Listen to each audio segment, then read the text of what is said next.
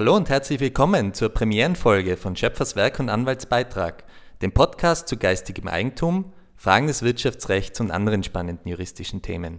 Mein Name ist Dr. Johannes Ziller, ich bin Anwalt bei Warbeck Rechtsanwälte.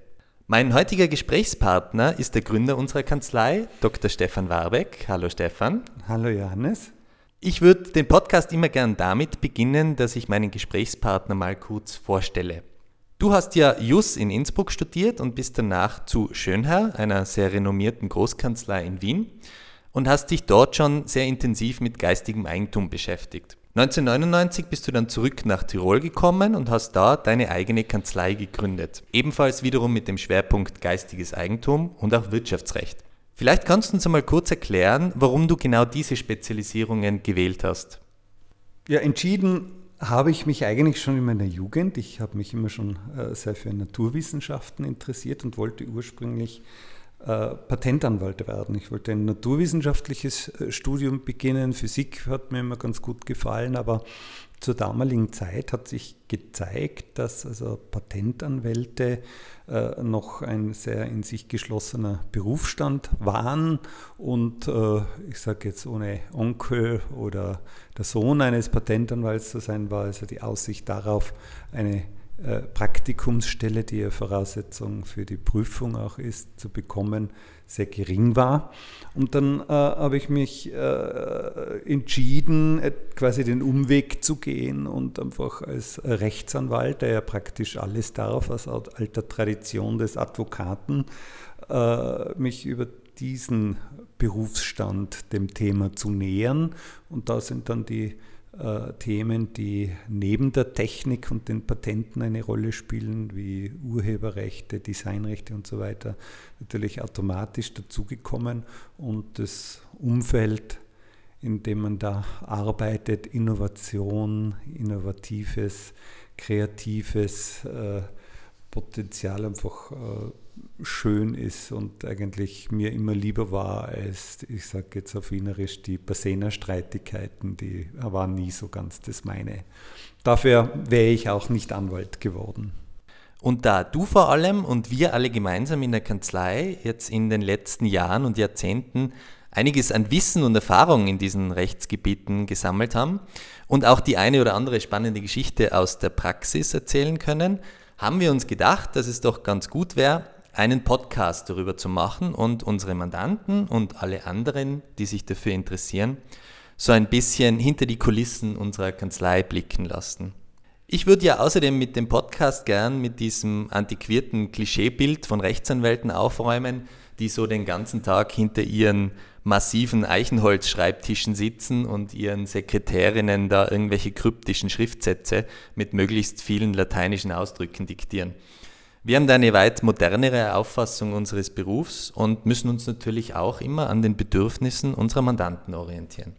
Das ist nämlich ein wirklich gutes Stichwort äh, eigentlich, weil ähm, äh, viele meinen, dass wir da um teures Geld praktisch irgendwelche Geheimnisse verraten von Paragraphen, die wir mal äh, aus der Uni-Zeit gelernt haben und irgendwo unser auswendig gelerntes Wissen äh, präsentieren und verkaufen. Dem ist äh, nämlich nicht so. In Wahrheit ist es genau das, dass wir uns an die Bedürfnisse unserer Mandanten anpassen, diese verteidigen oder letztlich auch äh, ergründen und äh, die äh, Mandanten eben durch den Rechtsdschungel begleiten. Und begleiten heißt zu recherchieren, zu hinterfragen und zu prüfen und zu evaluieren und nicht letztlich etwas, was sozusagen im Paragraphen äh, des Gesetzes steht, einfach nur äh, wiederzugeben. Das ist eigentlich dann die Herausforderung und da braucht es dann auch immer für das jeweilige Fachgebiet, aber auch für den jeweiligen Mandanten den passenden Anwalt dazu, weil wie sonst im Leben auch ist nicht jeder für alles immer gleichermaßen gut geeignet. Ja, genau. Und der Titel unseres Podcasts ist auch dementsprechend gewählt, Schöpferswerk und Anwaltsbeitrag. Da hört man schon raus, Werk als quasi der zentrale Kernbegriff des Urheberrechts kommt da schon vor, an den dann auch der urheberrechtliche Schutz anknüpft. Vielleicht beginnen wir mal damit, dass du uns erklärst, was eigentlich alles unter das urheberrechtlich geschützte Werk fällt. Eigentlich ist das Urheberrecht ja ein äh, sehr ambivalentes Thema. Auf der einen Seite äh, ist es praktisch der Kernbereich für kreative Leistungen. Es ist so ein breites Gebiet, dass man auch äh, sich dazu entschlossen hat, im Gegensatz zu anderen geistigen Eigentumsrechten kein Registerrecht daraus zu machen, weil es einfach so viele verschiedene Möglichkeiten kreativer Schöpfungen gibt. Das auf der einen Seite. Aber auf der anderen Seite äh, gibt es nur ganz bestimmte Kategorien an geistigen Leistungen, die überhaupt äh, einen Urheberschutz genießen können. Urheberschutz heißt immer Monopolrecht an geistigen äh, Kreationen und das sind ausschließlich literarische Werke, also sozusagen textliche Werke, aber eben auch äh, Werke im Zusammenhang mit der Pantomime, darstellerische äh, Kreationen, äh, bis hin zur Software, auch die zählt zum Werk der Literatur. Dann weiter Musik, Werke der Tonkunst, sagt also das Gesetz, äh, weiter dann die bildenden Künste und die Filmkunst. Also die Filmschaffenden werden durch das Urheberrecht geschützt. Und nur im Rahmen dieser Kreationen ist überhaupt Urheberschutz möglich. Also äh, man kann jetzt beispielsweise keine Kochrezepte, so kreativ die auch immer sein mögen und wie raffiniert sie auch immer sein mögen, äh, durch das Urheberrecht schützen lassen. Und das ist irgendwie ein bisschen die Besonderheit, dieses Spannungsverhältnis, praktisch dieses völlig ergebnisoffene Meer an Kreationen, äh, die äh, einem Menschen überhaupt zugänglich ist, auf der einen Seite und auf der anderen Seite praktisch dieses fast buchhalterische Abprüfen, ob eben eine kreative Leistung in eine dieser gesetzlich geschützten Kategorien fällt. Wenn wir jetzt zunächst einmal bei den Musikwerken bleiben, ist es ja nicht immer so leicht, ein neues eigenständiges Werk zu schaffen, das sich nicht an bestehende Werke der Musik anlehnt. Ich denke jetzt da gerade an den anstehenden Song Contest, wo es ja dann jedes Jahr wieder Diskussionen gibt, ob das Lied des einen oder anderen Landes äh, man nicht schon mal gehört hat in dieser Form. Da gibt es dann auch immer wieder so urbane Mythen, dass es zum Beispiel ausreicht, jeden fünften Ton in der Melodie zu ändern dass man da jetzt nicht mehr in den urheberrechtlichen Schutz eingreift. Wo werden denn da tatsächlich die Grenzen gezogen? Die Grenzen kann man nicht mathematisch ermitteln. Es gibt keine starren Grenzen. Die Parameter sind letztlich immer die des Gesamteindrucks auf der einen Seite und die der Originalität auf der anderen Seite. Und Originalität heißt im Grunde nichts anderes, als zu schauen, wie schaut die Welt denn sonst so aus. Ja, was hat es denn schon gegeben? Wie äh, sozusagen originell ist denn das, was man da jetzt zu hören bekommt? Äh, und wenn es einfach Anlehnungen gibt an jetzt bereits bestehende äh, Musikwerke, naja, dann wird man halt sehen, dass dann einfach äh, da der kreative Akt wahrscheinlich dann woanders einfach umso höher sein muss. Gleichermaßen sind auch die Texte von Musikwerken zu betrachten. Also vielleicht einige, zumindest die Älteren von uns, die kennen so einen Tag so wunderschön wie heute. Das ist ein, eine kurze Liedzeile, die allein für sich schon urheberrechtlichen Schutz zuerkannt bekommen hat, während hingegen der Matthias Reims mit seinem äh, Lied tausendmal berührt, tausendmal ist nichts passiert und so weiter, der hat es praktisch leer ausgegangen. Der hat auch einmal versucht, äh, praktisch diese Liedzeile für sich äh, monopolisieren zu lassen. Das ist ihm nicht gelungen. Also es ist einerseits eine sehr, sehr individuelle Frage, die immer dann auch von Gerichten zu beantworten ist. Das ist auch vielleicht äh, wichtig zu wissen, dass es also keine Sachverständigenfragen sind. Das ist da nicht so ein Musikkuratorium von Musikprofessoren und renommierten Künstlern und Komponisten, die dann darüber befinden, ob das jetzt urheberrechtlichen Schutz genießt, also ein Werk im Sinne des Urheberrechts ist oder nicht, sondern unterm Strich ist es immer eine Rechtsfrage. Jetzt haben wir als Intro zu unserem Podcast einen kurzen Jingle gehört. Jeder Podcast, der was auf sich hält, braucht ja einen Intro-Jingle. Und da habe ich gleich an den Dominik Vogler gedacht. Der ist nämlich nicht nur Jurist und hat früher auch einmal bei uns in der Kanzlei gearbeitet, sondern auch ein ganz begnadeter Musiker. Er hat gerade mit seinem Kollegen Cassian Reiner ein neues Musikprojekt namens Kesonic. Die beiden waren dann so nett, diesen Jingle für uns zu kreieren. Jetzt die Frage an dich, Stefan. Der Jingle ist zehn Sekunden lang. Reicht diese Länge schon aus für den Urheberrechtsschutz? Ja, also äh, neben Dominik äh, ist auch äh, der berühmte äh, Sample von Appa ein sehr, sehr gutes Beispiel. Also Appa ist ja bekanntermaßen sehr, sehr zurückhaltend, beziehungsweise die zwei Bs, äh, Björn und äh, Benny sind sehr, sehr zurückhaltend damit, Rechte zu vergeben. Und die Madonna hat es neben den Fugees tatsächlich geschafft, praktisch als einzige da Rechte für ein Sample zu bekommen. Und jeder, der das Lied äh, Gimme Gimme Gimme kennt, äh, wir können es dann kurz anspielen als sogenanntes Musikzitat, ja, damit wir wissen, wovon wir reden, hat sie äh, dieses sehr, sehr berühmte Intro für ihr Lied Hang Up verwendet. Bis, äh, bis, dahin hatten nur die Fugees Auszüge des Upper Songs The Name of the Game für Rumble in the Jungle verwenden dürfen.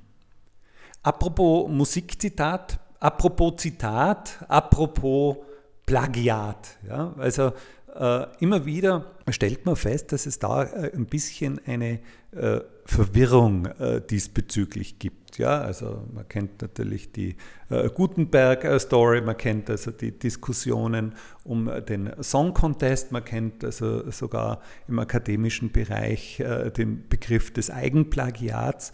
Und all diese Überlegungen sind natürlich vollkommen berechtigt, nur die Frage ist immer, in welchem Bereich man sich diese Überlegungen stellt. Das Eigenplagiat gibt es im urheberrechtlichen Zusammenhang nämlich überhaupt nicht. Ja? Wenn ich da ein eigenes äh, Plagiat von meiner eigenen Kreation, wo ich die eigenen Rechte auch habe, dann äh, mache ich kein Plagiat im eigentlichen Sinn. Das Plagiat kommt nur dann zustande, wenn es über das Urheberrecht hinaus anderweitige Regeln gibt, die es mir verbieten, eben etwas bereits Kreiertes noch einmal zu verwenden. Das kann beispielsweise sein äh, im Zusammenhang des Song Contest, da darf man auch eigene Lieder ja nicht noch einmal verwerten. Also ich glaube, wir hatten sogar mal äh, in Österreich ein Thema, da ist es zu, einem, äh, zu einer Verschiebung des Song Contests gekommen und dann hat die Frist für den österreichischen Protagonisten nicht mehr gepasst sein altes Lied verwenden zu können, hat ein neues Lied äh, letztlich für den Song Contest verwenden müssen, weil die Regeln des Song Contests waren, dass also bestimmte Zeit vorher dieses Lied eben hat nicht veröffentlicht werden dürfen. Ja, also das, diese Regeln möchte sicherstellen, dass man also immer neue Lieder am Song Contest präsentiert. Das ist auf der einen Seite. Im akademischen Bereich haben wir wiederum andere Kategorien. Auch da ist es wichtig, dass die akademischen Arbeiten neu sind und für den jeweiligen Anlass auch neu kreativ vom äh, jeweiligen Studenten äh, gestaltet werden. Das heißt, er darf jetzt auch für die Dissertation nicht einfach seine Diplomarbeit hernehmen und dann einfach da noch ein paar Seiten dazuschreiben und das war's dann, sondern es ist ein eigenständiges Werk erforderlich und diese Eigenständigkeit bezieht sich letztlich auch darauf, dass man nicht quasi bereits eigene publizierte Texte und Erkenntnisse einfach wieder verwerten darf. Jetzt wissen wir ja, dass zum Beispiel Marken oder Patente in Registern angemeldet werden müssen. Wie ist es jetzt mit den urheberrechtlichen Werken? Urheberrechte sind keine Registerrechte, das heißt, man muss es nicht in, äh, bei Ämtern anmelden, sondern schlicht und einfach, man muss äh, einfach das Werk schaffen. Das heißt, es muss sich irgendwo äh, manifestiert haben in einem Text, der niedergeschrieben ist, in einer Tonfolge, die vorhanden ist und eben nicht nur gedacht ist. Ja? Also ab dem Zeitpunkt, wo eine bloße äh, gedankliche Leistung sich dann eben auch in unserer Welt manifestiert hat, nämlich äh, tatsächlich das Musikstück gespielt wird oder eben niedergeschrieben wird auch und nicht nur im Kopf des äh, Künstlers äh, herumschwirrt, ab dem Zeitpunkt genießt es Schutz. Das andere ist immer eine Frage des Beweises äh, natürlich, aber letztlich reicht es, dass ich praktisch einen Text schreibe und äh, die, äh, das Skript in der Schublade äh, liegen lasse. Und trotzdem gibt es den Urheberschutz für den Text, wenn er originell genug ist. Und welche Rechte kann ich jetzt aus der Schaffung eines urheberrechtlichen Werks ableiten?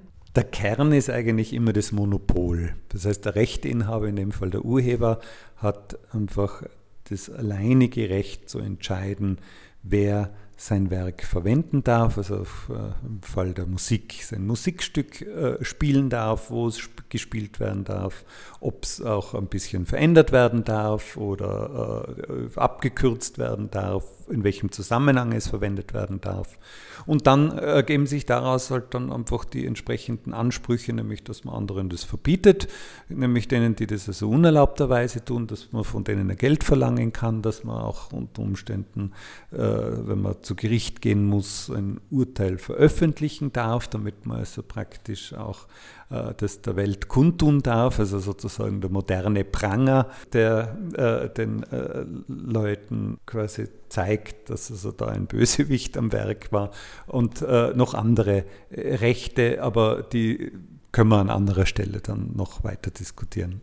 Gut, dann darf ich mich herzlich bedanken für deine Ausführungen. Wir haben geplant, circa zweimal im Monat eine neue Folge unseres Podcasts zu machen. Wir werden dabei am Beginn so ein bisschen wild durch die verschiedenen Rechtsgebiete hüpfen, werden aber auch immer wieder zum Urheberrecht zurückkehren und werden uns dann anschauen, wie man insbesondere Lizenzen an Urheberrechtswerken einräumt und wie man seine Rechte auch gerichtlich durchsetzen kann.